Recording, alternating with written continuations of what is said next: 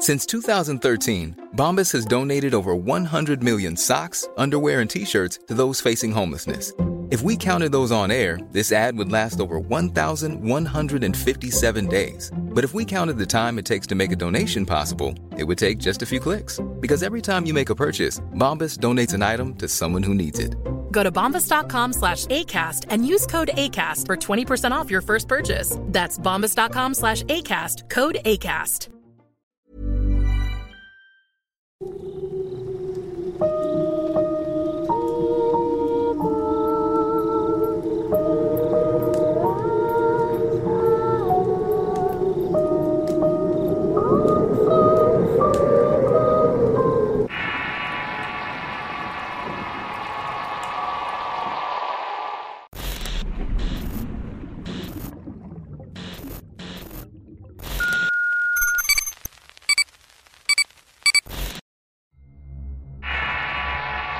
Experiencias en Tempoal.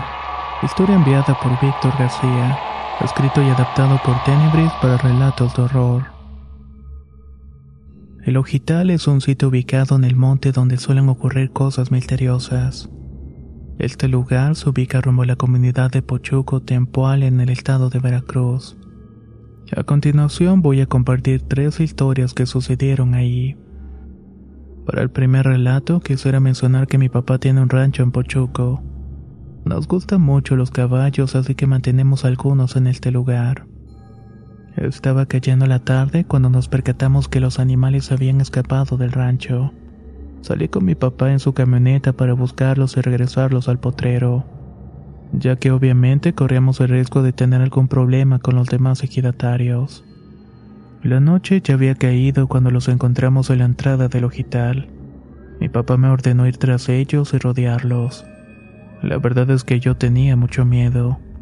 Para ese entonces contaba con solamente siete años, sin embargo no quise que mi papá me regañara, así que obedecí. En el momento en que los caballos me vieron, salieron corriendo y iban en dirección al hospital. Pero de pronto estos frenaron. Parecía que por alguna razón no querían entrar allí. Esto me extrañó, pero al mismo tiempo pude entenderlo. Cualquiera tendría miedo de entrar a un sitio tan oscuro en donde ni siquiera se podía ver la palma de la mano. Estoy seguro que los animales sentían algo al igual que yo. Esa sensación de que había algo más allá de la oscuridad acechándonos. Después de un momento dieron la media vuelta y volvieron por cuenta propia al potrero. Esa noche volví con mi padre sin siquiera decir nada, meditando en silencio lo que había ocurrido. Para el segundo relato quiero compartirles que el año pasado tuve una extraña experiencia en el mismo rancho de mi padre. Además de caballos, también criábamos borregas.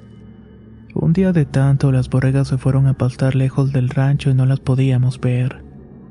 Salí a buscarlas con mis perros cuando en el camino encontré a un señor que no conocía. Él me dijo que las había visto por el pozo que se encuentra dentro del hospital. Caminé rápidamente porque aunque era temprano no quería que me agarrara la noche en ese sitio. Mis perros se adelantaron y yo corrí tras de ellos. Llegué hasta el pozo y no las encontré las estuve buscando a los alrededores, pero nada. Lo más extraño es que tampoco encontraba a mis perros. Imaginé que ya habían regresado a la casa, así que decidí hacer lo mismo. Ya estaba oscureciendo cuando volví a pasar junto a el pozo. Ahí vi que estaba un pájaro negro de un tamaño bastante grande. Se parecía a un cuervo, pero un poco más grande de lo normal. El ave me estuvo siguiendo en todo el camino. Yo intentaba caminar más a prisa, pero tenía mucho miedo. Justamente cuando llegué al rancho de mi padre, esta ave tan extraña desapareció de la nada. La tercera experiencia, la más terrorífica de las tres, también me pasó el año pasado cuando azotaron las sequías en el norte de Veracruz. Las presas de agua estaban secas o llenas de lodo, lo cual representaba un peligro para las vacas ya que podían atascarse. Mi papá se encargó de darle de beber a las vacas todas las tardes, así que tuve que caminar diariamente al pozo para llenar los bebederos. En esta zona de la Huasteca solemos llamar a las vacas a gritos. Generalmente lo hacemos con un palo seco contra un árbol o con los aplausos. Ya había terminado de llenar todos los bebederos y noté que se estaba haciendo tarde. pero me sentía un poco mejor porque había llevado a mi perrita. Comencé a llamar a las vacas y poco a poco fueron llegando. Seguí aplaudiendo hasta que el terror se apoderó de mí cuando escuché que de la copa de un árbol se escucharon aplausos. Después se escucharon en otro y luego en otro, hasta que de pronto en todo lo gital se escuchaban aplausos arrítmicos. Me llené de terror y sin pensarlo tomé mi perrita y salí corriendo sin parar hasta que llegué a mi casa. Desde ese día no he vuelto a salir tan tarde e intento terminar mis deberes cuando aún hay luz del sol. No quiero volver a toparme con una experiencia parecida.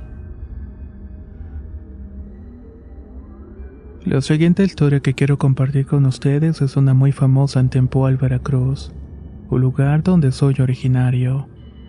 El lugar es un rancho a orillas de la carretera rodeado de colinas y montes. Está sentado cerca del río Moctezuma. Este suceso no me pasó a mí, sino más bien a mi padre. Eran los años 80, en el rancho no había posibilidades de tener luz eléctrica. Era un lugar muy pequeño que con el atardecer se sumergía en una oscuridad profunda. Era un típico sábado en el que mi abuelo Cruz no perdía la oportunidad de irse a la cantina del pueblo. Regresaba el otro día o si se le daba la gana lo veíamos varios días después. Mi abuelito era dueño de una milpa cultivada en uno de esos terrenos. El maíz era el principal sustento para la mayoría de las personas de la comunidad. Este cultivo necesitaba varios cuidados que iban desde el chapuleo hasta dejar a perros que asustaban a cualquier otro animal que quisiera comerse las mazorcas. También se asignaba a alguien para que vigilara con una escopeta, fuego, resortera y machete. Aquel sábado cuando mi padre vio que el abuelo no volvía fue a amarrar a la perra una milpa para que la cuidara. Sin embargo, cuando cayó la tarde, la perra volvió a la casa. Al parecer se había soltado porque mi padre no la había amarrado bien. Mi abuelo se preocupó mucho porque si mi abuelo regresaba era una regañiza segura. Así que decidió que todos fueran a amarrar a la perra. Irían mis tías, mi padre y ella. Como mencioné antes, era un lugar sin luz eléctrica. Por esta misma razón llevaban tizones encendidos para iluminarse. Para llegar a aquellos terrenos del abuelo tenían que ir a pie por un camino que pasaba por la primaria de la comunidad. Ya iban cerca de la escuela cuando escucharon el rechinar de una silla y unas chaparreras. Al levantar la luz se dieron cuenta que era un hombre muy moreno montado en caballo. Traía el torso desnudo y unas chaparreras nuevas. El pelo azabache del caballo brillaba en la oscuridad. Mi padre y sus hermanas tuvieron miedo y salieron corriendo a la casa de una vecina. Mi abuela por su parte solamente se hizo un lado. Saludó al hombre dándole las buenas noches, pero este no contestó. Se fue de largo por el camino que bajaba por la escuela mientras silbaba una canción que lava la sangre. Mi abuela se quedó con la duda si era una aparición o no. De igual forma retomaron el camino hacia los terrenos. Amarraron bien a la perra, encendieron lumbre con madera seca y se pusieron a hacer unos elotes a las brasas. Luego de un rato miraron que por la carretera llegaban luces de camiones y se dieron cuenta que eran soldados. Mi abuelita les ordenó a sus hijos que regresaran lo más pronto posible por si se trataba de un enfrentamiento armado. Pero gracias a Dios no fue de esta manera. Al día siguiente mi abuela se cruzó con el único muchacho que tenía un caballo negro en el pueblo. Le preguntó si había sido él al cual se había encontrado por la noche, pero el muchacho le dijo que no que supuestamente él había estado en otra comunidad. Por último quisiera compartirles otros pequeños relatos ocurridos en este mismo sitio. Mi abuela siempre vivió aislada ya que mi abuelito era muy borracho. A veces pensaba que alguien del pueblo iba a dejarlo a la casa porque escuchaba voces de un caballo. Pero al momento de asomarse solamente veía a mi abuelo que se acercaba tambaleando. En una ocasión mi abuelo se perdió durante una semana completa. Lo buscaron por todo el terreno, pero no lo encontraron. Lo fueron a buscar con lámparas hasta que lo encontraron metido en un barranco.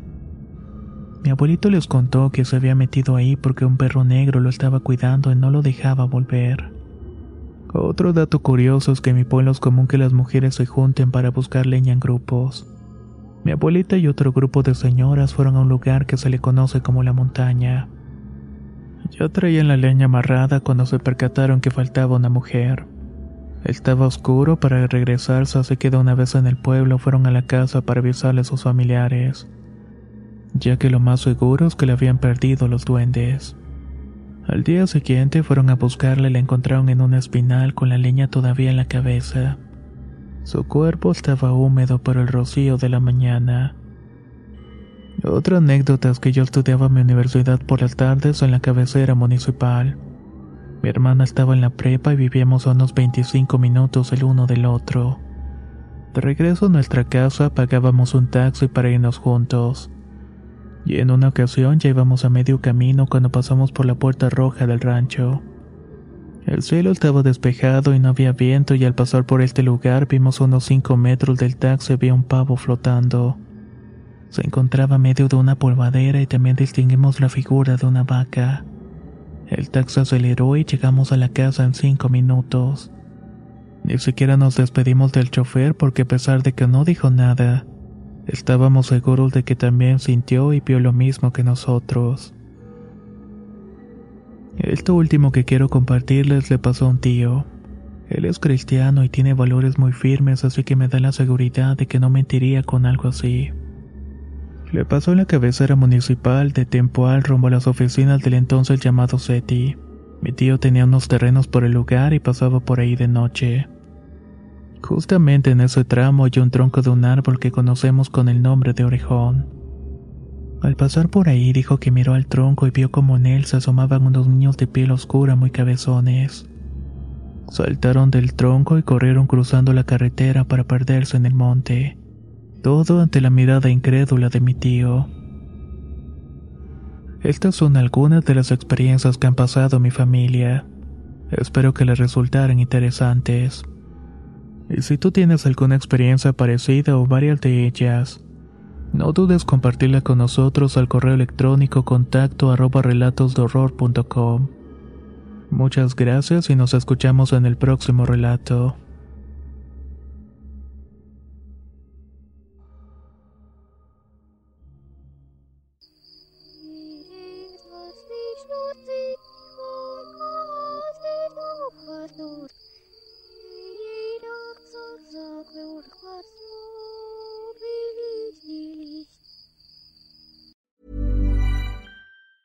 If you thought the only way to get a more defined jawline with natural looking results was through surgery, think again. Juvederm Volux XC is a non surgical injectable gel filler that improves moderate to severe loss of jawline definition and can help you achieve natural looking results with little downtime. Even better, this improved definition lasts up to one year with optimal treatment. No maintenance required. Improve jawline definition for a smooth, sculpted look with Juvederm Volux XC. For important safety information and to find a licensed specialist, visit juvederm.com. That's J U V E D E R M.com. Not for people with severe allergic reactions, allergies to lidocaine, or the proteins used in Juvederm. Common side effects include injection site redness, swelling, pain, tenderness, firmness, lumps, bumps, bruising, discoloration, or itching. There's a risk of unintentional injection into a blood vessel, which can cause vision abnormalities, blindness, stroke, temporary scabs, or scarring. Talk to a licensed specialist to find out if it's right for you. Planning for your next trip?